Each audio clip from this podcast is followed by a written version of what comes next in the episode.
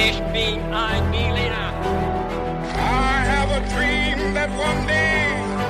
Wollen wir den totalen Krieg? Niemand hat die Absicht, eine Mauer zu errichten.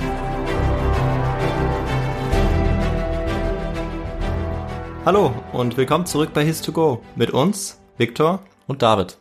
Bei His2Go ist es immer so, dass einer eine Geschichte vorbereitet und die natürlich dann auch erzählt und der andere hört dabei immer zu, ist ganz entspannt, so wie ich heute, denn David erzählt die Geschichte heute. Mhm, genau. Und das Besondere dabei ist, dass ich auch gar nicht weiß, worum es geht und dass David, beziehungsweise der, der die Geschichte immer vorbereitet, am Anfang knifflige Fragen stellt. Und da bin ich gleich gespannt, was kommen wird. Mhm. Vor allem zu dieser Special-Folge, nämlich die 25. Folge schon. Das, eine gute geht Zahl. immer relativ schnell. Ja. Und ähm, vorab, David, habe ich diesmal zwei Fragen an dich. Was passiert denn an diesem Wochenende oder ja, wo wird man uns hören können? Möchtest du vielleicht kurz dazu was sagen? Ja, sehr gerne. Äh, man kann uns nämlich diesen Samstag, das wird dann der 12. sein, richtig? Richtig, genau. Da kann man uns am Abend um 19 Uhr bei Radio Darmstadt live hören. Da werden wir nämlich live eine Geschichte erzählen, die wir beide zusammen vorbereiten. Genau. Wir kommen wahrscheinlich erst so gegen 19.30 dran. Richtig. Genau. Und ähm, ja, freut uns natürlich, wenn ihr dann auch zuschaltet. Ganz Diesmal genau. live. Und die zweite Frage ist natürlich, was trinkst du denn heute, David? Ja, gute Frage. Ich habe mir heute eine heiße Schokolade gemacht. Okay, bei mir gibt's einen Kamillentee. Ja. Und ähm, da bin ich schon gespannt, worum es jetzt geht, beziehungsweise erstmal auf die Fragen. Genau, und ich würde sagen, mit den Fragen fangen wir jetzt auch gleich mal an. Okay. Also, pass auf, Viktor. Erste Frage. Was wird der Reisegruppe, die als Donner Party bekannt wurde, zum Verhängnis? A. Sie wurden von Banditen ausgeraubt. B. Sie vergifteten sich durch verdorbenes Essen. Oder C. Sie versuchten, eine Abkürzung zu nehmen. Okay, kannst du nochmal sagen, worum, also die Frage nochmal wiederholen? Diese Reisegruppe, Genau. der ist etwas zum Verhängnis geworden. Und wie hieß diese Reisegruppe? Hast du das schon Die gesagt? heißt Donner Party oder auf amerikanisches Englisch Donner Party. Okay. Ich nehme Antwort C. Mhm. Die Abkürzung. Die Abkürzung, ja. Ich finde, das äh, klingt lustig. Ja, schauen wir mal, wie lustig das wird. Ja. Und äh, die zweite Frage ist, wer im 19. Jahrhundert in den USA nach Westen auswanderte, der tat das oft mit einem oder einer Planwagen, Handkarre oder Kutsche. Äh, mit einem Planwagen. Mhm. Sehe, du kennst dich aus. Ja, Sehr gut. Das habe ich schon mal gehört. Ja. Okay, dann schauen wir mal, ob du von der dritten Frage auch schon gehört Ja. hast. Und zwar das Schicksal dieser Donnerparty Mhm. ist äh, nicht nur eine spannende Geschichte, sondern es brachte auch wichtige Erkenntnisse. Aber worüber? A, über die Wahrscheinlichkeit, mit der Menschen zum Kannibalismus äh, übergehen. Boah. B, die Überlebensrate in Abhängigkeit von Geschlecht und Alter. Oder C, die soziale Hierarchie in auf sich allein gestellten Reisegruppen. Boah, das sind ja richtig gute Antwortmöglichkeiten. Mhm. Kannst dich schon mal Äh, freuen. Ähm, und da ich, glaube ich, vorher Antwort C genommen habe, Mhm. ähm, passt diesmal auch wieder Antwort C ganz gut. Okay. Genau, das war, dass wenn man sich Die soziale Hierarchie. die soziale Hierarchie, Ja. genau, ja. Okay, also die C. Da versuche ich es damit, ja. Schauen wir mal. Ich würde sagen, wir springen halt jetzt direkt in die Geschichte Ja. und dann finden wir die Antworten Ja. gleich raus.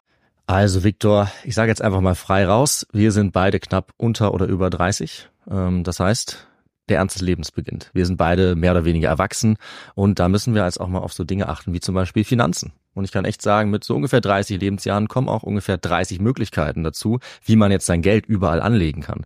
Zack, habe ich dann ein Girokonto, ein Tagesgeldkonto, ich kann in Bitcoins investieren, habe ich auch gemacht oder gleich in Dogecoins. Ich habe auch ein klitzekleines Aktienportfolio und ich könnte natürlich jetzt jeden Tag jedes dieser Konten checken. Aber Victor, du kennst mich, ich bin natürlich viel schlauer als das oder viel fauler, das meine ich eigentlich und ich hole mir einfach Hilfe dafür und zwar von der App von Finanzguru. Das ist nämlich eine kleine, aber feine App, die mir einfach all diese Konten verbindet. Finanzguru ist auch unser neuer Partner und kann auch noch einiges mehr. Das stimmt und ähm, tatsächlich wird es immer komplizierter und immer schwieriger, da den Überblick zu behalten. Da gebe ich dir vollkommen recht. Und bei Finanzguru kann man eben die monatlichen Ausgaben und Einnahmen dort eben sehr schnell überblicken und eben auch kontrollieren. Und das Ganze ist dann auch noch in Kategorien eingeteilt. Und da sieht man dann auch, David, dass wir einfach viel zu viel Kaffee trinken. Das ist allerdings wahr. Aber Victor, wenn man merkt, dass man so eine Stelle hat, wo man viel zu viel Geld ausgibt oder es einfach ein bisschen besser überblicken möchte, dann kann man gerade dafür ein eigenes Budget auch anlegen lassen. Und das machst du für Kaffees auch? Ich mache fürs Kaffeetrinken ein eigenes Budget, klar. Nein. Natürlich. Und wie hoch ist dieses Budget, David? Das kann ich dir leider nicht sagen. Man muss auch ein paar Geheimnisse für sich behalten. Aber tatsächlich helfen solche Budgets eben, die Ausgaben besser zu begrenzen. Und ich glaube, wir haben alle irgendeine finanzielle Schwachstelle, sage ich mal. Bei uns beiden ist es halt der Kaffee, aber es könnte auch irgendwas anderes sein. Ja, das stimmt. Bei Finanzguru bekommst du auf jeden Fall auch noch zusätzlich Finanztipps, um eben beispielsweise bestimmte Ausgaben wie den Kaffeekonsum zu überblicken. Mhm. Also es gibt quasi intelligente Budgetvorschläge, die dir einfach helfen. Du kannst dir genau anzeigen lassen außerdem, wie viel Geld dir bis zum Monatsende bleibt. Das alles wird aufaddiert und gegengerechnet dann. Und das trifft natürlich auch auf die wirklich wichtigen großen Ausgaben zu, also nicht nur auf den Kaffee. Auf der App Finanzguru kann man zusätzlich auch das eigene Kaufverhalten analysieren, um dann zukünftige Veränderungen zu planen oder eben bequem einzusehen. Das Ganze funktioniert so, du lädst die App runter, verknüpfst dein Konto und auf dem Homescreen klickst du dann auf dein Profil oben rechts und kannst dort den Gutscheincode eingeben. Und der ist, das ist ganz einfach, His2Go. Und damit kannst du als Neukundin und Neukunde Finanzguru Plus drei Monate lang kostenlos nutzen. Also nochmal der Code His2Go. So wie der beste Geschichtspodcast. So ist es. Also wir fangen an mit einem Zitat. Der direkteste Weg für die Auswanderer nach Kalifornien wäre es, die Oregon-Route zu verlassen, circa 200 Meilen östlich von Fort Hall, sich dann west-südwest zu halten und von dort zur Bucht von San Francisco zu kommen. Okay. So hat nämlich die Wegbeschreibung gelautet in einem der ersten Reiseführer der US-Immigranten auf dem Landweg, die schwierige Reise weisen sollte in den Westen des Landes, vom Ja. Osten aus. Und ähm, ein Mann namens Hastings, der hat das 1845 geschrieben. Okay. Und dieser sogenannte Emigrants Guide, der wurde ziemlich bekannt. Ja. Und diese Beschreibung, die er da drin hat, die klingt heute auch noch beeindruckend zutreffend, weil der direkteste Weg folgt eigentlich der heutigen Autobahn nach San Francisco. Aber Victor, wenn es da heute eine schöne Autobahn gibt, was glaubst du, wie es vor 175 Jahren dort ausgesehen hat?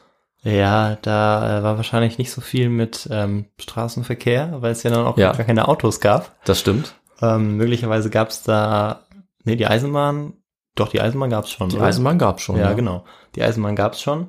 Äh, ansonsten würde ich sagen, war das alles sehr kahl, das Mhm. Land. Also ähm, auch wenn man sich da unterwegs ernähren wollte, war es schwierig, sodass man auch wahrscheinlich für Proviant sorgen musste. Auf jeden Fall musste man das, ja. Genau. Also das Ding ist, bei diesen 800 Meilen war die Gegend doch unterschiedlich. Also Okay. mal konnte man sich ganz gut ernähren, konnte jagen und mal Okay. nicht.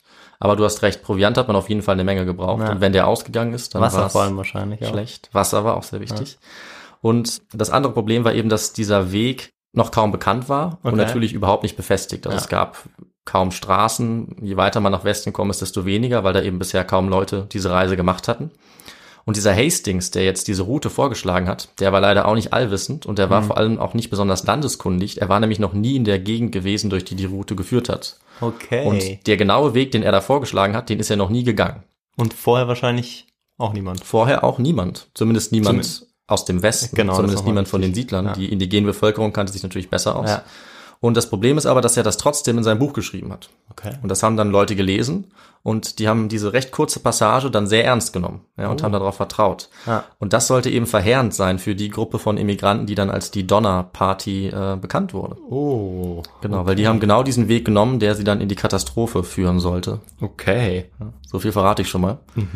Um jetzt aber einordnen zu können, was dieser Gruppe passiert ist und warum, brauchen wir vorher noch was, Victor. Ja, da brauchen wir noch was ganz Wichtiges, und zwar den historischen Kontext. Genau, weil wir müssen uns zuerst mal klar machen, dass es zu dieser Zeit, also 1840er Jahre, äh, noch sehr neu war mit dem Planwagen. Richtige Antwort von dir.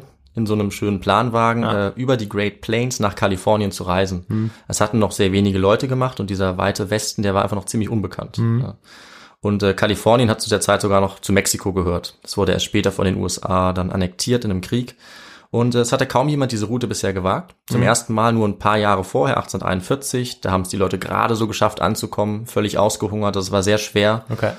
Noch niemand hat, wie gesagt, diese Route geschafft, die dieser Hastings in dem Buch ähm, vorgeschlagen hat. Die war eben völlig neu und auch völlig unbekannt. Okay. Über die Sierra Nevada Ja, sollte das okay. führen, ne? also ein Hochgebirge Ja. wirklich nicht einfach. Und die Gruppe macht sich jetzt aber leider auf den Weg ähm, und vertraut der Empfehlung von diesem Hastings. Und zwar legen die los am 15. April 1846. Okay. Ja, sie sind gestartet in äh, Springfield, Illinois. Also wer sich nicht so gut in den USA auskennt, äh, das ist unterhalb der Great Lakes. Also jetzt nicht an der Ostküste, sondern schon weiter im Landesinneren, Ja. im sogenannten Mittleren Westen. Und jetzt mussten sie aber eben eine sehr lange Strecke zurücklegen, bis sie dann in Kalifornien ankommen konnten. Und die Reisegruppe, diese Donner Party, die heißt jetzt noch nicht so, dazu kommen wir später. Und sie besteht jetzt am Anfang erstmal nur aus 32 Menschen. Okay. Nämlich einmal der Donner-Familie, Ja. die hießen einfach so, Donner. Äh, da gab es dann Tamsin und George Donner, das waren Mutter und Vater, ähm, also ein Ehepaar, sie hatten fünf Töchter dabei, noch einen Bruder, dessen Familie, noch eine weitere befreundete Familie, die Familie Reed und deren Oberhaupt James Reed, Mhm. Ja. der später auch noch wichtig wird, das sage ich schon mal. Ähm, und sie hatten auch jeweils noch mal fünf Leute angeheuert, um jeder Familie zu helfen. Insgesamt waren es dann eben 32. Ähm, genau, Große Familiensause. sehr große Familie. Ich gehe da jetzt nicht Westen. genauer drauf ein, sonst schlafen wir, glaube ich, äh, alle ein. Ja. Äh, Sie hatten allerdings eben noch einige Planwagen dabei. Ja. Das war einfach wichtig. Da konnte man drin schlafen, konnte man gut drin reisen. Sie hatten natürlich auch Vieh dabei, um die Wagen zu ziehen. Und Man auch, konnte auch äh, sich schützen, oder? In diesem Planwagen. ja, auf jeden Fall. Also Weil, einer hatte sogar einen Ofen da drin. ja. Ähm, das hat dich vom Wetter geschützt. Genau. Genau. Also es war einfach. Aber auch die, die indigene Bevölkerung war ja auch, oder spielt die da jetzt keine Rolle? Die wird vorkommen, aber es ist jetzt nicht so, dass in jeder Geschichte quasi so, eine, so, ein, so ein Kreis gebildet wird, wo die dann auf, genau. auf irgendwelche Leute schießen müssen. Äh, aber das wussten die ja, also wussten ja Es- nicht genau, was es sie wäre erwartet. eine Möglichkeit Deshalb- gewesen, ja. Genau. Das stimmt. Also die Planwagen ist schon ganz praktisch, aber ich glaube, du hast zu viel Lucky Luke Comics äh, Vielleicht, ja. gelesen, wo sie dann äh, so aus diesem Ja, Wagen so rausschießen. Ne? ja. Ich muss mich tatsächlich als großen Fan outen, aber Ja. ja, weiter mit der Geschichte. Machen wir weiter, ja. Äh, also wie gesagt, Tiere waren natürlich Mhm. auch dabei, um auch gegessen zu werden. Ne, das war eben so und auch um die Wagen zu ziehen. Und ja, es waren allerdings auch noch andere Gruppen unterwegs. Und das erste, was eigentlich passiert ist, ist, äh, sie haben sich einer größeren Gruppe angeschlossen. Also das war ganz typisch. Die Familien sind mal so, mal so losgegangen, manche ganz auf sich allein gestellt. Man hat unterwegs andere getroffen und sich dann mal wieder angeschlossen, mal ist man auch wieder auf sich allein gestellt weitergezogen. Ähm, und sie haben sich jetzt in einer Gruppe mit 150 Leuten angeschlossen, im Trek Okay. sind da eine Weile mitgereist und zu diesem Zeitpunkt verläuft die Reise eigentlich ziemlich angenehm. Also man ist in netter Gesellschaft, äh, man hat Bücher dabei, guten Wein sogar. Wow. Die Reise ist toll und die Aussicht auf neues Glück in Kalifornien, was auch so ein Teil vom American Dream ist. Ja. Das Manifest Destiny, sein Glück zu finden in Ja. so einem fernen Land, das war natürlich eine sehr schöne Aussicht. Und das wissen wir auch von den Tagebüchern der Reisenden, die uns eigentlich durch diesen gesamten, alle, durch alle Abschnitte dieser Geschichte eigentlich begleiten. Also die haben alle sehr viel geschrieben und das ist super für uns ähm, als Historikerinnen und Historiker, Ja. um das nachher zu rekonstruieren. Äh, zum Beispiel hat die Tamsin Donner detailliert Tagebuch geführt und ähm, sie schreibt da zum Beispiel Folgendes. Sie war nämlich sehr optimistisch und sie meinte, wenn nicht noch irgendetwas furchtbar schief läuft, würde ich sagen, das Schwierigste an der Reise ist es, überhaupt aufzubrechen. Okay. Tja, und wir schauen jetzt mal, was noch passiert, was Ja. quasi dieses Zitat dann uns einordnen lässt. Was nämlich äh, gleich mal schlecht lief, ist, dass die erste Person auf der Reise gleich relativ am Anfang gestorben ist, nämlich die Schwiegermutter von James Reed. Die Okay. war äh, einfach schon 70 Jahre alt Ah. und ist einfach an, an Schwäche gestorben. Und die ist auch einfach mitgekommen dann. Ist ja. Sie ist vor allem wahrscheinlich auch deswegen mitgekommen, weil man gedacht hat, dass es gutes Klima gibt und bessere Zustände in Kalifornien und deswegen eben schwächere Leute mit gesundheitlichen Problemen äh, da besser leben konnten. Ah, Also es hat einige äh, Mitglieder dieser Familien betroffen. ja. Und in ihrem Fall hat sie es aber leider äh, nicht geschafft, die Reise zu Okay. überleben. Ja. Und nachdem sie beerdigt wurde, ist man dann auch an ein erstes Hindernis gekommen, nämlich den äh, Big Blue River. Und das hat schon mal fünf Tage gekostet, dann darüber zu kommen. Also man musste Flöße bauen, äh, die Wagen und das Vieh über diesen eisigen Fluss bringen. Da sehen wir schon, dass es äh, dann auch nicht mehr so einfach war wie Ja. am Anfang und immer schwieriger wurde. Denn nachdem die Temperaturen in der Gegend dann noch eisig waren, wurden sie kurz darauf schon wieder wahnsinnig heiß, als sie dann durch die Prärie im südlichen Nebraska gezogen sind. Und äh, ja, die Reise war also hier schon relativ beschwerlich. Und vielleicht kannst du ja mal einschätzen für uns, Viktor, was du glaubst, wie schnell die Gruppe wohl unterwegs war. Wie schnell? Du meinst es so am Tag oder insgesamt oder wie viel? Meilen ja, so die Geschwindigkeit, sagen wir mal. haben?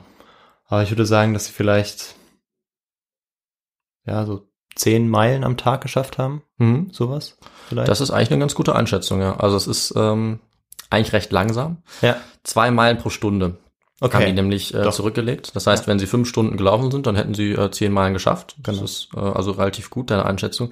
Das Ding ist halt, es war sogar langsamer als ein Fußgänger. Ja. Und das Problem war eben, dass die Ochsen äh, nicht so schnell waren, die diese Planwagen gezogen deshalb- haben. Okay. Und das ist aber eigentlich schon sehr langsam. Also die Reisemitglieder, die haben sich wirklich beschwert, weil sie meinten, boah, also viel langsamer geht's eigentlich nicht. Du konntest quasi kurz Pause machen, da stand da in einem Bericht, eine Stunde lang ähm, irgendwie ein Stück Holz schnitzen und dann konntest du einfach ein bisschen schneller laufen und hast dich schon wieder eingeholt. Also sie waren wahnsinnig langsam. Ja. Und das erwähne ich nicht einfach nur so, sondern das war tatsächlich auch nicht so gut. Ja, das kann ich mir vorstellen. wozu wir nachher dann noch Ja, kommen werden. Dann kommen eben Rasttage dazu, Hindernisse, Unfälle, was natürlich immer passiert. Man muss über Flüsse rüber, man muss mal einen Hügel hoch und wieder runter, man muss durch Schlamm, durch Sand Ja. und auch durch Schnee. Und äh, ja, das war dann die große Sorge, der sich die Leute auch bewusst waren, dass jede Verzögerung, jede zu lange Rast die Wahrscheinlichkeit erhöht, dass man in den verschneiten Bergen von äh, Kalifornien dann nicht mehr vor dem Winter durchkommt. Ja, stimmt, genau. Und dann hat man wirklich ein Problem. Ja. Und äh, zunächst geht die Reise aber noch gut weiter und sie kommen dann zu einem Fort namens Laramie. Das ist nämlich am 27. Juni, also Mhm. Okay. ungefähr ne, drei Monate, nee, zwei Monate sind jetzt vergangen, Ja, ja. bisschen mehr. Und die, diese Forts waren sehr wichtig auf der Reise nach Westen für die Siedler, Mhm. weil man dort eben Unterschlupf gefunden hat und Schutz. Das waren so zentrale Punkte, wo man sich äh, ein bisschen versorgen konnte, wieder zu Ja, Kräften kommen ja. konnte und dann weiterziehen. Und in dem Fall unserer Geschichte war jetzt dieser Punkt beim Fort Laramie vielleicht die wichtigste Entscheidung dieser gesamten Episode, weil sie sich jetzt nämlich entschieden haben, welchen Weg sie weitergehen. Okay. Also sie hatten jetzt die Möglichkeit, die Route einzuschlagen, die dieser Hastings vorgeschlagen hat. Das ist eben der kritische Punkt der Geschichte. Ähm, und sie haben sich tatsächlich auch dafür entschieden, das zu tun, obwohl sie kurz zuvor noch einen sehr erfahrenen Tracker in dieser Gegend getroffen haben, der ihnen gesagt hat, nehmt auf keinen Fall diese Route. Das ist keine Abkürzung, es ist keine gute Idee, aber sie haben eben nicht auf ihn gehört. Ja, also vor allem der James Reed, Ja. der hat die Entscheidung getroffen und der äh, hat sich gedacht, nee, ähm, ich vertraue Hastings. Obwohl der diese äh, Strecke ja nie äh, selbst Genau. ja, Das hat gelaufen er- ist. hat oder er nie gemacht. ist. Scheinbar hat man das ihnen sogar gesagt, aber sie waren trotzdem davon überzeugt. Und sie sind jetzt aber losgegangen und haben diese Abkürzung genommen, den sogenannten Hastings Cut-Off. Und damit sind sie jetzt einen anderen Weg gegangen als eigentlich alle anderen Gruppen, Okay. bis auf eine. Und äh, sie haben sich deswegen auch von denen getrennt, mit denen sie vorher unterwegs waren. Das heißt, diese größere Gruppe, die wurde jetzt kleiner. Und am 20. Juli, als sie noch eine Weile unterwegs gewesen waren, wurde dann der George Donner zum neuen Captain dieser jetzt kleineren Gruppe gewählt. Und ab diesem Zeitpunkt ist es eigentlich die Donner Party. oder Donner Party. Also Party bedeutet einfach so viel wie Reisegruppe. Ja. Und weil er eben der Captain jetzt, ne, sozusagen der Anführer, demokratisch gewählt war, war es eben seine Reisegruppe. Ja. Die bewegen sich jetzt entlang dieser Route von Hastings, südlich um den Great Salt Lake herum. Und Hastings selber war sogar auch unterwegs zu dieser Zeit. Also der war alles andere als unbeteiligt. Allerdings war er ihnen eine Woche voraus. Ah, Hastings war eine Woche. Ah, Er war okay. schon eine Woche voraus. Sie wussten das auch ungefähr. Er war auf derselben Route. Aber er war mit einer anderen Gruppe unterwegs, die er persönlich angeführt hat. Okay. Und auch den, Aber das wussten die schon, dass er auch eine Woche vorher, Das- auch als, als sie die Entscheidung getroffen haben, den Track zu nehmen. genau, das wussten sie. Das hat sie vielleicht auch noch ein das bisschen beruhigt. Genau, vielleicht. Ja. Aber es war eigentlich für keine der beiden Gruppen eine gute Idee. Ja, das, äh, da bin ich jetzt gespannt. ja. Genau. Allerdings war die andere Gruppe, die er angeführt hat, immerhin noch eine Woche weiter vorne. Okay. Und es lief erstmal für die beiden Gruppen auch alles noch gut bis zum 6. August. Da kamen sie dann sozusagen an einen Scheidepunkt, nämlich den äh, Weber River. Okay. Dort war ein Canyon, durch den die Gruppe, die dieser Hastings geleitet ist, auch einfach durchgegangen ist, ohne Probleme, obwohl er das eigentlich gar nicht wollte. Aber die sind einfach weitergegangen. Ja. Er hatte nämlich noch eine bessere Idee, hat er gesagt. Er war sich sicher, dass es noch eine bessere Route geben Vielleicht eine müsste. Abkürzung. Genau, also quasi eine zweite Abkürzung. Okay. Oder vielleicht auch sein ursprünglicher Plan. Auf jeden Fall ist er zurückgeritten und hat eine Notiz hinterlassen, Ah, wo er geschrieben hat, dass die nächste Gruppe, die ankommt, diese noch bessere Route nehmen soll und nicht direkt den Fluss entlang. Und die sollen aber erstmal warten, bis er kommt und ihnen diese Route zeigt. okay. So. Und ja, genau das hat die Donner Party auch gemacht, weil die kamen dann drei Tage später da an, haben die Notiz gefunden und haben da erstmal gecampt und auf ihn gewartet. Und zu diesem Zeitpunkt äh, sind noch ein paar Leute dazugekommen und die Gruppe hat dann ihre endgültige Größe erreicht, nämlich 87 Menschen, 23 Planwagen und äh, eine Menge an Tieren, also Ja. an Vieh, an Ochsen. Ja. Dieser James Reed, ne, der ja wie gesagt einer der Hauptprotagonisten äh, Protagonisten ist, der war vorausgeritten, um den Hastings zu finden, damit er ihnen den Weg zeigt. Und Hastings hat das allerdings nur bedingt getan. Also er ist nochmal die halbe Strecke zurückgeritten, hat gesagt, ja, so ungefähr, ihr müsst jetzt da lang. Ja, hat sie mir aber nicht genauer gezeigt, sondern nur so ungefähr die Richtung und die Aber die beiden haben sich, beschrieben. sorry, die beiden haben sich getroffen dann. Also Die haben sich der, getroffen. Der Reed und der Hastings. Genau. Okay, ja. Und äh, Hastings hat ihm persönlich diese Information gegeben, ist dann aber wieder weggeritten zu der anderen Gruppe, Ja. die er betreut hat, okay. sodass er ihnen den Weg nicht selber gezeigt hat, sondern nur erklärt hat, Das wo sie jetzt schlecht. lang sollen. Ja. Und am nächsten Tag ist die Donner Party dann diesen Weg auch gegangen. Okay. Der erwies sich aber schneller als sehr schwer. Hast du dir jetzt vielleicht mittlerweile schon gedacht, ne? Ja. weil es gab keine Straße, es gab keinen Pfad. Ähm, sie mussten sich einfach durch Gestrüpp schlagen die Ja. ganze Zeit. Also da lagen Baumstämme die muss, im Weg, die mussten sogar Bäume fällen, sie mussten Brocken aus dem Weg räumen, was dann die Männer in der Gruppe auch gemacht haben, was sehr anstrengend war.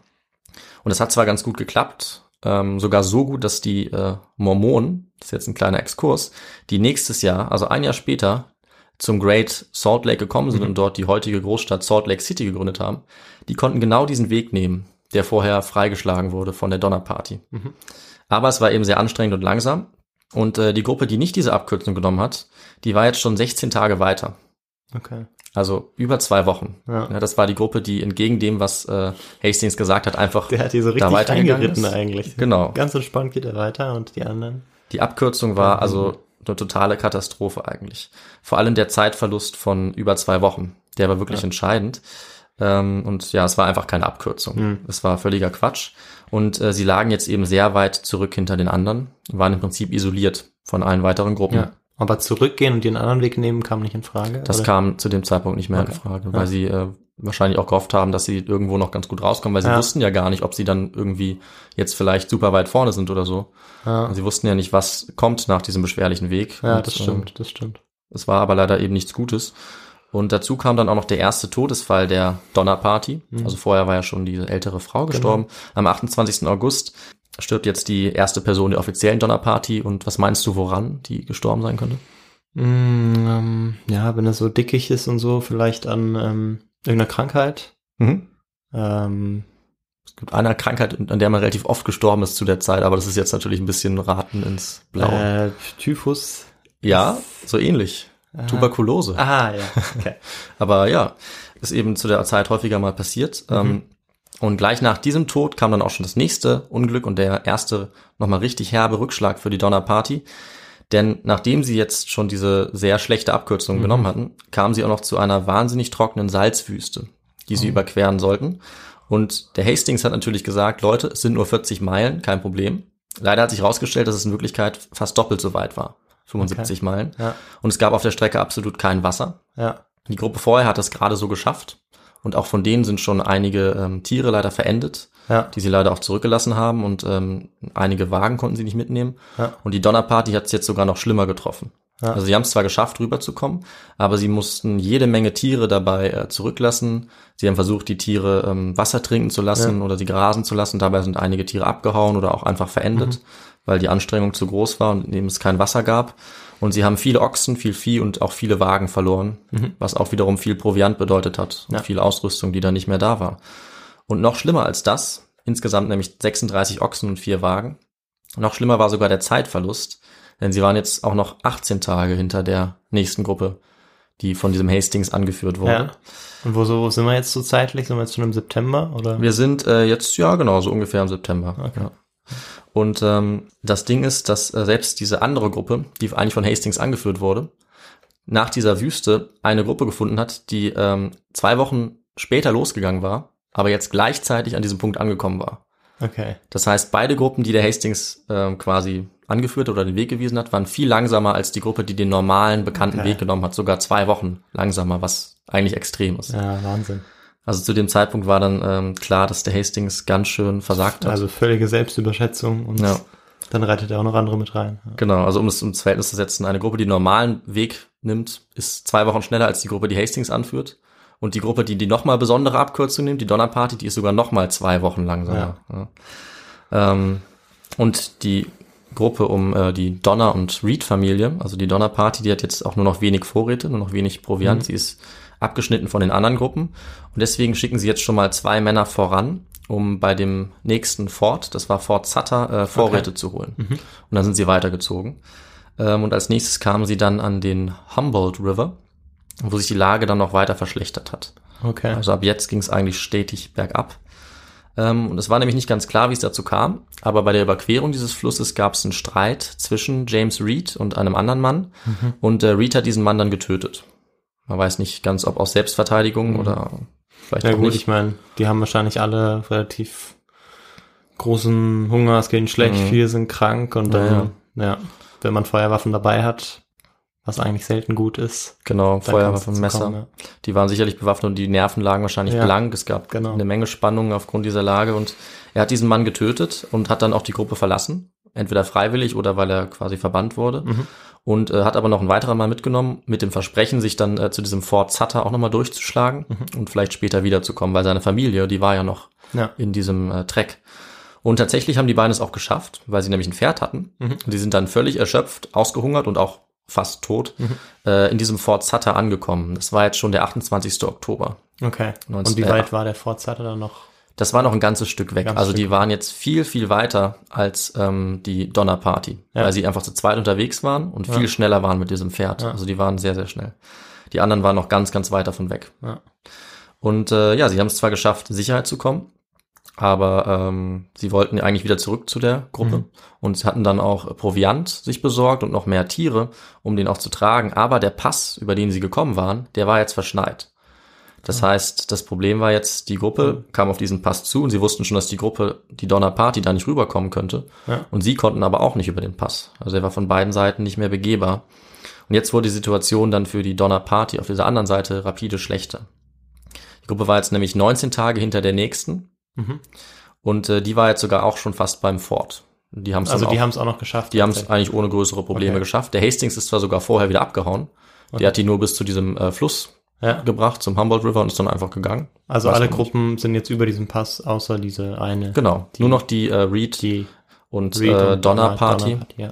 Nur noch die waren ähm, relativ weit davon entfernt und haben jetzt eben auch jeden Tag mehrere Tiere verloren, Mhm. während sie sehr langsam ähm, vorankamen. Und was meinst du, Victor, woran es lag, dass sie dann so viele Tiere verloren haben, als sie da waren? Das hatte nämlich nochmal einen besonderen Grund. Du meinst, als sie vom, also als sie da vom Pass standen und dann nochmal. Genau, also als sie sich darauf zubewegt haben. Ja, sie waren schon Ja, noch also unterwegs. es war kalt. Ich weiß immer nicht, inwiefern das jetzt, also vielleicht nicht so besonders. ja, es kam noch was Besonderes und Sie dazu. haben vielleicht angefangen, sie auch zu essen, ja, weil, ähm, ich meine, sie mussten ja irgendwoher Nahrung holen. Es wurde kälter.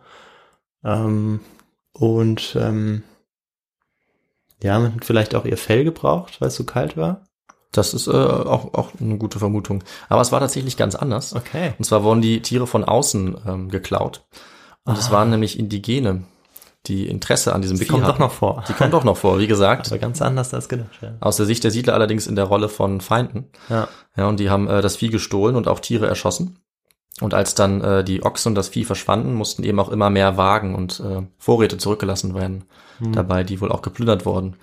Und ähm, das hat dann dazu geführt, dass diese äh, Donnerparty bald nur noch 14 Wagen hatten. Mhm. Und die mussten jetzt viele von denen auch zu Fuß gehen. Und es wurde immer klarer, dass bald der Winter kommen würde, während sie jetzt mitten in der Sierra Nevada, in diesem Gebirge Mhm. waren und nur ganz langsam vorankamen. Und deswegen kommt es dann auch zu immer mehr Todesfällen. Ja. Also zunächst mal stirbt ein älterer Mann, der die ganze Zeit schon zu Fuß gelaufen ist.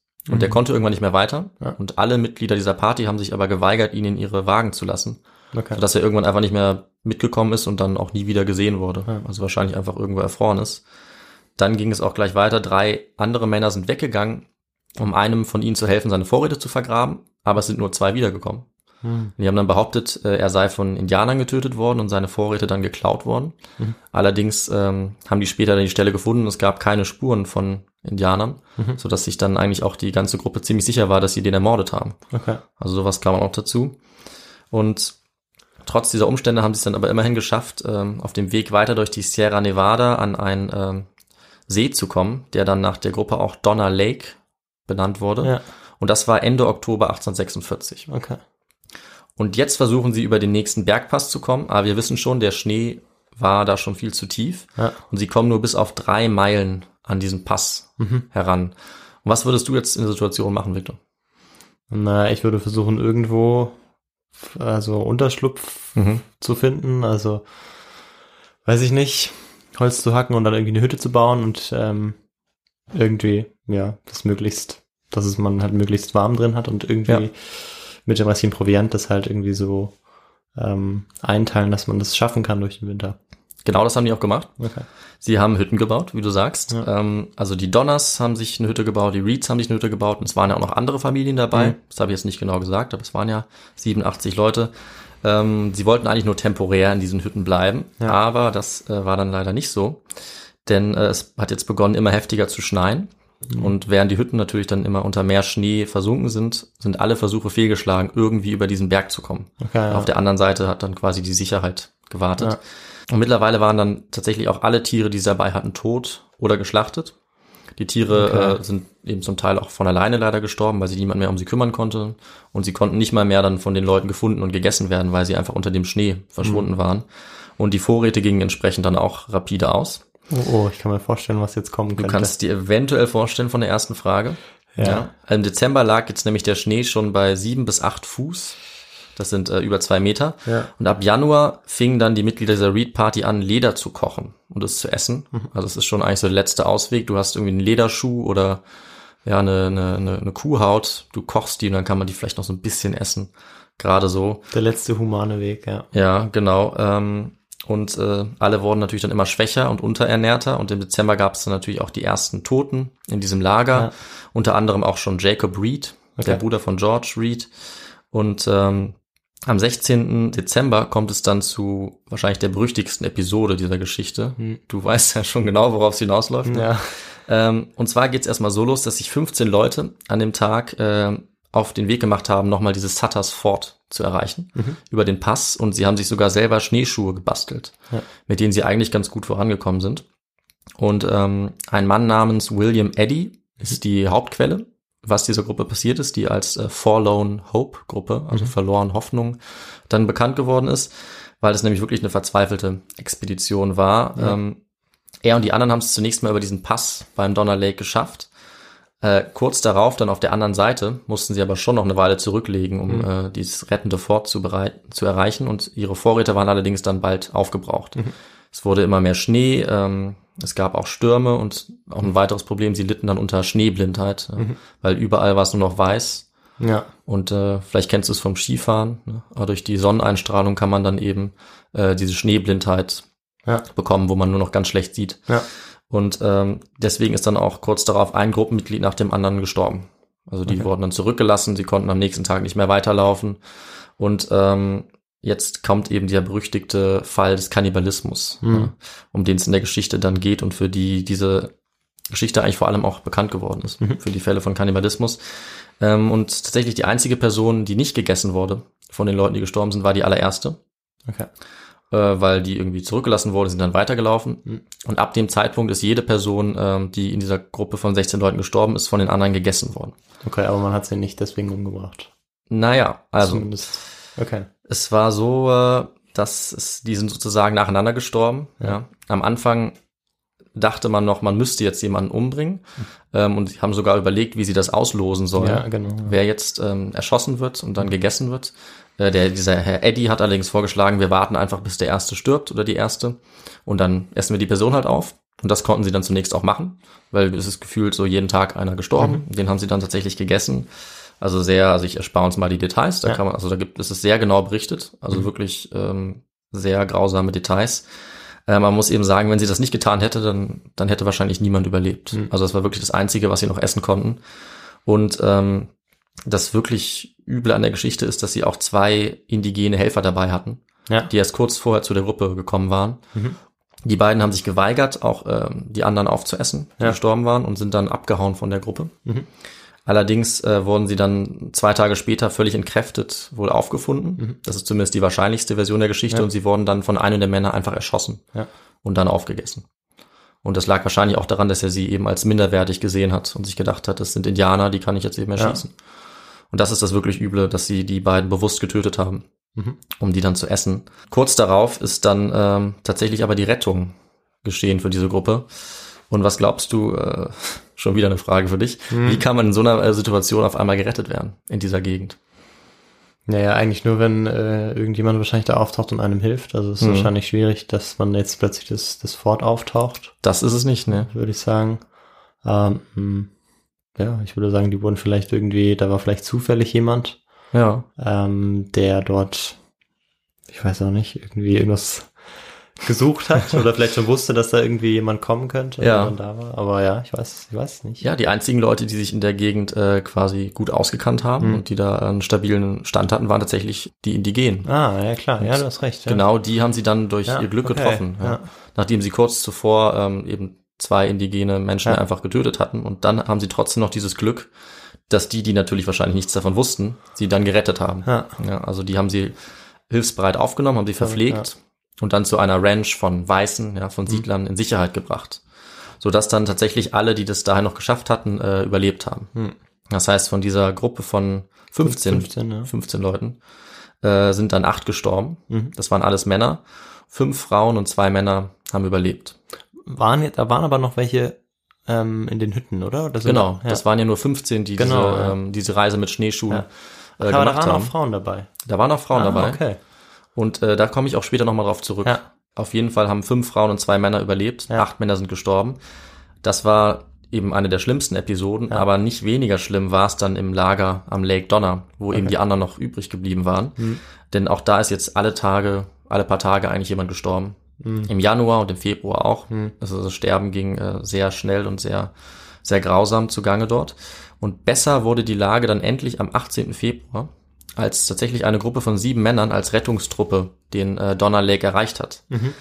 Und als sie dort angekommen sind, da gibt's eben auch gute äh, Überlieferungen äh, von den Leuten, weil die Tagebuch geführt haben und davon berichtet, ha berichtet haben. Als sie dort angekommen sind, haben sie erstmal nur Schnee gesehen. Da war nix, also kein Lebenszeichen. Und erst als sie dann laut gerufen haben, kamen langsam die Überlebenden, wie Zombies scheinbar aus ihren Hütten raus. Ja.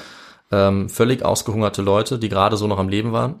Und eine Frau hat anscheinend sogar gefragt, ob sie Engel, ob Ja. sie Engel seien. Das ist so ein bisschen so ein bekanntes Zitat. Ja. Und zu dem Zeitpunkt äh, waren noch 52 Mitglieder der Donnerparty am Leben Ah, doch. und 21 von ihnen wurden jetzt allerdings erstmal nur mitgenommen von Ja. den Männern. Ja, die anderen konnten noch nicht mitkommen oder wollten noch nicht mitkommen. Okay. Und die meisten von ihnen haben es jetzt auch geschafft, von diesen 21, sicher äh, bei der Ranch und beim Fort Sutter anzukommen. Aber selbst auf diesem Weg sind nochmal drei äh, Menschen gestorben. ja. Und einer von ihnen sogar tatsächlich, weil er zu viel gegessen hat. Also die waren so unterversorgt, äh, dass er dann, als er ganz viel gegessen hat, daran gestorben ist. Weil sein Körper das nicht vertragen hat. Das Gute war für die Leute, die noch zurückgeblieben sind, dass diese erste Rettungsgruppe auf dem Weg runter zum Fort Sutter schon die zweite Rettungsgruppe getroffen hat, Okay. die auch schon unterwegs war. Denn dieser James Reed, der wollte jetzt seine Familie retten. Und nachdem man jetzt den Weg über diesen Pass schaffen konnte, ist er jetzt auch nochmal Okay. äh, unterwegs gewesen.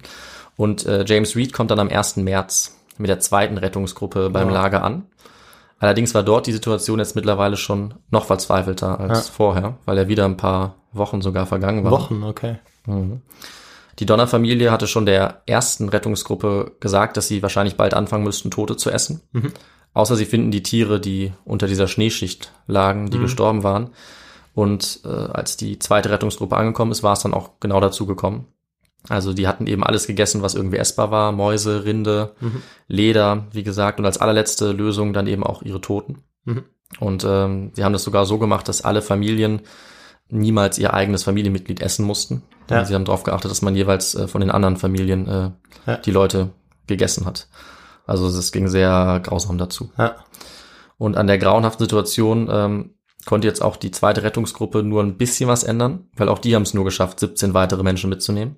Aber woran lag das, dass sie immer nur so wenig mitnehmen konnten? Das ist, ähm, glaube ich, auch nicht so ganz klar aus den Berichten, aber es gibt wahrscheinlich verschiedene Gründe. Also der Weg war immer noch sehr schwer. Ja. Das heißt, es konnten nur die Leute mitkommen, die wirklich fit waren. Ja. Und eine Menge von den Leuten waren eben nicht mehr wirklich Ja. fit. Und dann sind manche eben auch freiwillig zurückgeblieben, um sich um ihre restlichen Familienmitglieder zu Okay, kümmern, weil ja. das richtig gemeine daran ist ja, dass das wirklich große Familien waren mit vielen Genau. Kindern. Ja, mit, also diese Reed-Familie, das waren über zehn Leute. Hm. Und deswegen sind einfach einige zurückgeblieben. Ja. Hm. Und sie hatten natürlich die Aussicht, dass noch weitere Rettungsgruppen kommen würden. Die Frage war nur, wann das passiert. Und äh, die zweite hat jetzt eben noch mal 17 Leute mitgenommen. Und das heißt, 14 sind jetzt noch in dem Lager zurückgeblieben. Die meisten einfach zu schwach. Ja. Und äh, ja, der tragische Höhepunkt eigentlich dieses letzten Kapitels der Geschichte ist jetzt, äh, und das wird besonders oft auch in Erzählungen hervorgehoben, dass Tamsin Donner, von der ich am Anfang kurz erzählt habe, die auch Tagebuch geführt hatte, dass die da jetzt nicht mitgegangen ist, obwohl sie eigentlich fit war und es locker hätte schaffen können, weil sie bei ihrem Mann bleiben wollte. Okay. Und der George Donner, der ja der Anführer der Gruppe war, der hatte sich schon mehrere Monate vorher an der Hand verletzt, als er seinen Wagen reparieren wollte. Das hat sich dann entzündet und er war jetzt zu schwach, um zu gehen. Und seine Frau ist dann bei ihm geblieben. Allerdings ging es auch nicht viel besser weiter für die Gruppe, die jetzt wiederum unterwegs war. Ja.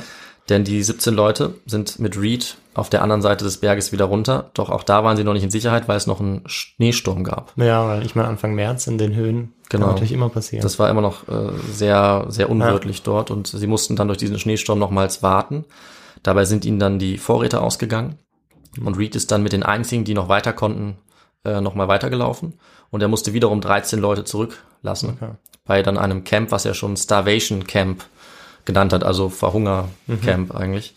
Und von denen sind dann nochmals zwei Leute gestorben, direkt nachdem er gegangen ist. Und auch die wurden dann von den ähm, anderen, die überlebt haben, auch aufgegessen, weil sie eben nichts weiter zu essen haben. Also das war echt übel. Und äh, das Leid aller, der die noch überlebt haben, das hat dann erst mit der dritten Rettungsgruppe endlich ein Ende gefunden. Äh, die hat nämlich zunächst mal die elf Leute, die noch auf der anderen Seite des Berges waren und die sich eben nur durch Kannibalismus retten konnten, die hat die dann endlich in Sicherheit gebracht. Und dann kamen sie noch ein letztes Mal zum Donner Lake und haben eben geguckt, wer dort noch am Leben ist.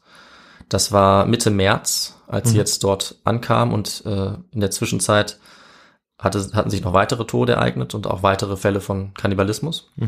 Und sie haben dann eben nochmal fünf Leute mitgenommen und die Leute, die sie dann auch äh, nicht mitnehmen konnten, die waren eigentlich zum Tode verurteilt. Und das waren eben die Donners, also das Ehepaar und auch noch ein paar andere. Äh, Und es wäre jetzt die letzte Chance auch gewesen für diese Tamsin Donner nochmal zu gehen, aber sie wollte eben ihren äh, Mann nicht verlassen. Und ähm, als dann im April noch eine vierte Gruppe tatsächlich zurückgekommen ist, weil sie geguckt haben, ob sie noch irgendjemand retten können und weil vorher der Weg auch nicht begehbar war, Ja. haben sie dann zu dem Zeitpunkt nur noch eine Person getroffen, die dort äh, am Leben war. Und alle anderen waren eben tatsächlich gestorben. Und diese eine Person hat auch nur überlebt, weil sie ähm, die anderen gegessen hat. Ja. Unter anderem auch äh, das Donner-Ehepaar, die kurz nacheinander dann auch gestorben waren. Ja. Aber immerhin äh, konnten ihre Kinder fast alle gerettet werden. Also Ja. Das ist vielleicht noch eine ganz gute Nachricht. Und äh, damit war dann die letzte noch lebende Person gerettet, dieser Donnerparty. Und somit waren am Ende äh, 40 der 87 Mitglieder gestorben Okay. in diesen Ganz schöne äh. Bedingungen. Und ja, ganz gut zusammengefasst äh, hat die Tragödie eigentlich die Tochter eines der Indianerhäuptlinge, die einiges davon mitbekommen haben, interessanterweise, und die dieses Schicksal miterlebt haben. Und sie hat nämlich Folgendes gesagt. Die ganze Gruppe von Weißen kam in den Bergen um, denn es war zu spät, um sie zu überqueren. Wir hätten sie retten können, aber meine Leute hatten Angst vor ihnen. Wir wussten nicht, woher sie kamen oder wer sie waren. Die Armen, sie müssen stark gelitten haben, denn sie sind alle dort verhungert. Der Schnee war zu tief. Das war ihr Fazit, also genau. Eine sehr genaue Beobachtung. Ja. Und eben auch sehr tragisch, dass sie denen nicht helfen konnten oder wollten, Ja. weil es eben auch immer Konflikte gab zwischen beiden Gruppen. Ja, genau, das ist ja so. Eigentlich ist es dann, könnte man eigentlich fast sagen, so ein bisschen selber schuld, aber es ist natürlich Ja. trotzdem heftig, dass man, Ja. weil diejenigen vielleicht, die da teilgenommen haben und die dann auch daran gestorben sind, an dieser ja, Expedition, die, ähm, die waren vielleicht, oder manche von denen waren sicherlich nicht schuld an diesem, Nee, nee. äh, an den ja, Auseinandersetzungen, kriegischen Auseinandersetzungen mit der indigenen Bevölkerung und deren Ausbeutung und mussten dann trotzdem sterben, Ja. weil ähm, ja, die Ja. anderen Weißen sozusagen ähm, ihnen eben so Angst gemacht hatten. Das stimmt, ja. Also schuld waren sicherlich nur wenige von denen. Es war eben einfach eine tragische Expedition. Aber da du es ansprichst, ist die Schuldfrage eigentlich was, worauf ich auch noch ähm, zurückkommen wollte. Ja. Ja, das wäre auch noch eine Frage von mir gewesen, ob sie diesem Hastings dann noch nachgegangen sind. Also gab es da nicht irgendwie Versuche, da Rache zu nehmen von Familienmitgliedern? Ja, ist eine gute Frage. Das habe ich mich auch noch gefragt. Ähm, habe ich auch äh, nicht in allen äh, Sachen äh, gefunden, die ich dazu gelesen Ja, habe, aber äh, du hast natürlich recht. Die waren natürlich dann alles andere als begeistert von seinem äh, Ja, von seinem auch. Buch darüber. Und tatsächlich hat er dann auch einige Todesdrohungen ähm, erhalten, nachdem das alles äh, über war. Und ein Migrant, äh, der schon vorher Ja. Vor der Donnerparty äh, diesen Weg gegangen war, also der hat ihn auch nochmal konfrontiert Okay. über diese Schwierigkeiten und ähm, Hastings hat wohl scheinbar gesagt, dass er es ihm ja sehr, sehr leid tun würde, aber dass er es quasi nur, nur Ja. gut gemeint hat, weil er eben wirklich überzeugt war, dass das der richtige Weg war. Ja, und Ja. damit ist er im Prinzip aus der Sache ganz gut rausgekommen. Also Ja. mehr ist, ist wohl nicht passiert, aber Ja, okay, ja. er ist natürlich nicht umsonst bis heute der Hauptschuldige in dieser Sache. Ne? Nee, klar, ich meine, die anderen haben sich natürlich dafür entschieden, aber ja. Ja, klar, also es ist eben, ich denke mal juristisch, ich weiß es nicht, aber ich schätze mal, man kann wenig machen, wenn es ihre eigene Entscheidung ist. Aber moralisch oder also Ja, muss man sagen, das war schon, schon ziemlicher Mist, was er da fabriziert hat Ja. und dann veröffentlicht, dass sie darauf Ja. quasi reingefallen sind. Naja. Und ähm, ganz am Ende dieser Geschichte möchte ich jetzt aber noch zu einem interessanten Punkt kommen, den ich am Anfang erwähnt habe, äh, nämlich die Überlebenswahrscheinlichkeit dieser Gruppe, innerhalb dieser Gruppe, denn das wurde äh, ganz interessant untersucht in einem, Okay. in einem Buch, was ich dazu auch gelesen habe, was ich sehr spannend finde. Nämlich ähm, kann man zusammenfassen, dass eigentlich das, was in dieser Situation für einen am besten gewesen wäre, äh, es gewesen wäre, eine Frau zwischen 5 und 29 Jahren zu sein. Weil Okay. diese äh, ja, Gruppe an Personen, die war, die am häufigsten überlebt haben Okay. mit Abstand. Äh, Und die Todesrate war am höchsten für Kleinkinder, Mhm. leider, weil die eben einfach zu schwach waren äh, unter diesen extremen Bedingungen und auch für alte Menschen Mhm. aus demselben Grund. Und der Grund, warum deutlich mehr Frauen überlebt haben äh, bei diesem Ereignis als Männer, war wohl zum einen, dass sie allgemein weniger Energie benötigt haben Mhm. äh, und dass sie auch einen höheren Körperfettanteil hatten, sozusagen etwas länger durchhalten konnten ohne Nahrung. Dass Männer auf der anderen Seite Protein schneller verstoffwechseln, ganz spannend. Und, ähm, das habe ich vorhin auch nebenbei erwähnt, dass äh, die Männer insgesamt einfach mehr Risiken eingegangen sind, Ja. sich mal verletzt haben oder natürlich sich gegenseitig umgebracht haben und dass sie auch die härteste Arbeit gemacht haben, also Ja. zum Beispiel den Weg freigeräumt haben oder so und dann dadurch eben viel Energie verloren haben. Ja. Und zu guter Letzt war es auch ganz entscheidend, ob man alleinstehend war, ob man alleine gereist ist oder ob man Teil einer dieser größeren Familien war. Mhm. Denn die Familienmitglieder hatten auch nochmal eine größere Chance, ähm, diese, Ja. diese gesamte Katastrophe zu überleben, einfach weil sie sich gegenseitig geholfen Mhm. haben, weil sie immer mal noch ein bisschen Essen für die anderen beiseite geschafft haben, Mhm. während andere, die auf sich alleine gestellt waren, ähm, ja in dieser Extremsituation leider niemanden hatten, der ihnen geholfen hat Mhm. und die deswegen deutlich häufiger gestorben sind. Ja. Ja, und das ist ähm, mit diesem Fazit und dieser wissenschaftlichen Erkenntnis noch, Ja. ne, die auch unsere Frage beantwortet, damit endet dann auch die Episode. Okay, ja. Also erstaunlich. Also diese Expeditionsgeschichten, Mhm. die dann so tragisch ausgehen, ist, Ja. immer, ist immer spannend, wie sowas zustande kommt und dass es eben oft auch an den einzelnen Personen hängt, die dann einfach die falschen Entscheidungen treffen. Ja, Und ähm, ja, ich finde das, also das Erschreckendste oder Erstaunlichste ist einfach, dass diese Person Hastings eben äh, auch gar nicht Teil dieses Drecks war. Also das ist eigentlich Ja. das Verrückteste in der ganzen Geschichte, finde ja, ich. das stimmt. Und er hat sie alle reingeritten. Ähm, oder die Gruppe hat sich trotzdem dafür entschieden, aber trotzdem. Ja. Und ich finde, es zeigt eben auch, äh, ja, wie, wie bitter und wie beschwerlich solche Reisen auch waren. Und Ja. äh, es ist auch so ein bisschen so ein Clash mit dem Narrativ der, ähm, der US-Amerikaner, dass eben dieser Weg nach Westen so viel Glück bringen sollte, ja. Dass man da sein Glück finden konnte und dass dort eine bessere Welt auf die Leute wartet. Aber äh, das war nicht nur auf, Ja. auf Kosten von vielen Leuten, sondern es war eben auch alles andere als einfach und nicht alle haben dabei ihr Glück gefunden. Ja, ist eben genau. Ja. ganz spannend und ja, auch in einer Zeit, die man vielleicht gar nicht mehr unbedingt mit sowas ähm, verbinden würde, weil wir sind ja, schon in der Mitte des 19. Jahrhunderts, Genau, ja. aber eben in einer Gegend, wo einfach noch nichts war Ja. und noch kaum jemand war. Was mich jetzt noch interessieren würde, ist, ähm, was hast du denn für Literatur Ja, benutzt? also ich habe mich vor allem auf zwei Bücher dabei Mhm. konzentriert. Das eine ist vor allem das, was äh, so ganz detailliert auflistet, wer warum überlebt hat. Das fand ich eben sehr spannend, aber Ja. es gibt auch eine super Zusammenfassung von dieser ganzen Geschichte und das heißt äh, Sex and Death on the Western Emigrant Trail. Okay. und ist von äh, Donald Grayson. Mhm. Und das andere Buch, was ich auch noch empfehlen kann, das ist auch eine sehr detaillierte Nacherzählung ähm, dieser Reise und dieser Tragödie, ist Mhm. äh, Desperate Passage, The Donner Party's Perilous Journey West von Okay.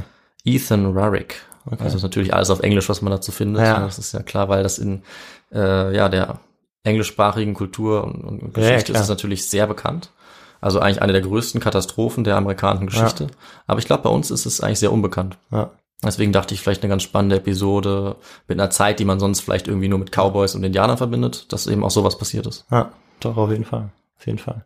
Ja. Und das auch noch nicht verfilmt ist, oder? Oder ist es verfilmt? Ich dachte, ich habe kurz überlegt, ob es verfilmt ist, aber. Ja, ich glaube, äh, verfilmt wurde es nicht oder ich weiß zumindest noch nichts davon. Aber ähm, ja. kann man vielleicht mal googeln oder ist auf jeden Fall eine gute Story. Äh, Auf jeden ja. Fall. Oder eine tragische Story, die, Ja, die also- spannend ist, sagen ja. wir es mal so. Ja. Ja. Gut. Soll ich dann noch was zu sagen, wie man uns folgen kann oder unterstützen kann? Ja, mach das doch. Perfekt. Ähm, ja, ihr könnt uns unterstützen, indem ihr uns auf Apple Podcasts bewertet oder uns bei Spotify folgt oder bei Instagram folgt und auch sonst auf den unterschiedlichen Plattformen bewertet. Ihr könnt uns auch immer gerne Feedback geben über das Kontaktformular auf der Website oder über unsere Feedback-E-Mail ähm, feedback.histogo at gmail.com Genau. und genau, ja, ja. Ihr könnt auch gerne eben auf der Website vorbeischauen. Da kann man uns auch spenden. Genau. das wollte ich noch sagen. Spenden kann man auf histogo.de. Ne? Und wir freuen uns, äh, wir bedanken uns natürlich auch noch ganz herzlich bei den ganzen Feedbacks, die wir bekommen haben und auch bei den Spenden. Und ja, ich glaube, dann habe ich alles gesagt. Ja, du hast es gut zusammengefasst. Auch von äh, meiner Seite auf jeden Fall vielen, vielen Dank für das Feedback. Fand ich sehr motivierend auch äh, in den letzten Tagen und Wochen, was uns erreicht hat. Das fand ich echt cool.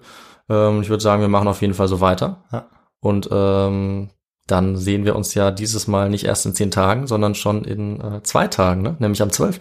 Genau. Und ansonsten, wie gehabt, am 20. Genau, da geht's auch wieder weiter. Ja. Macht's gut. Bis zum nächsten Mal. Ciao. Ciao.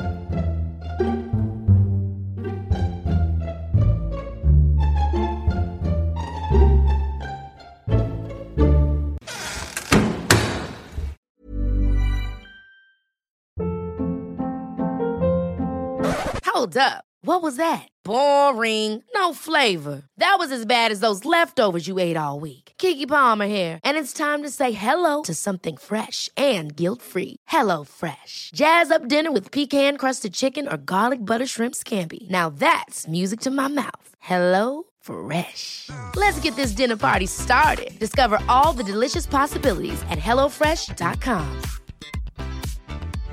Imagine the softest sheets you've ever felt. Now imagine them getting even softer over time. That's what you'll feel with Bowl and Branch's organic cotton sheets. In a recent customer survey, 96% replied that Bowl and Branch sheets get softer with every wash. Start getting your best night's sleep in these sheets that get softer and softer for years to come. Try their sheets with a 30-night guarantee. Plus, get 15% off your first order at bowlandbranch.com. Code BUTTERY. Exclusions apply. See site for details.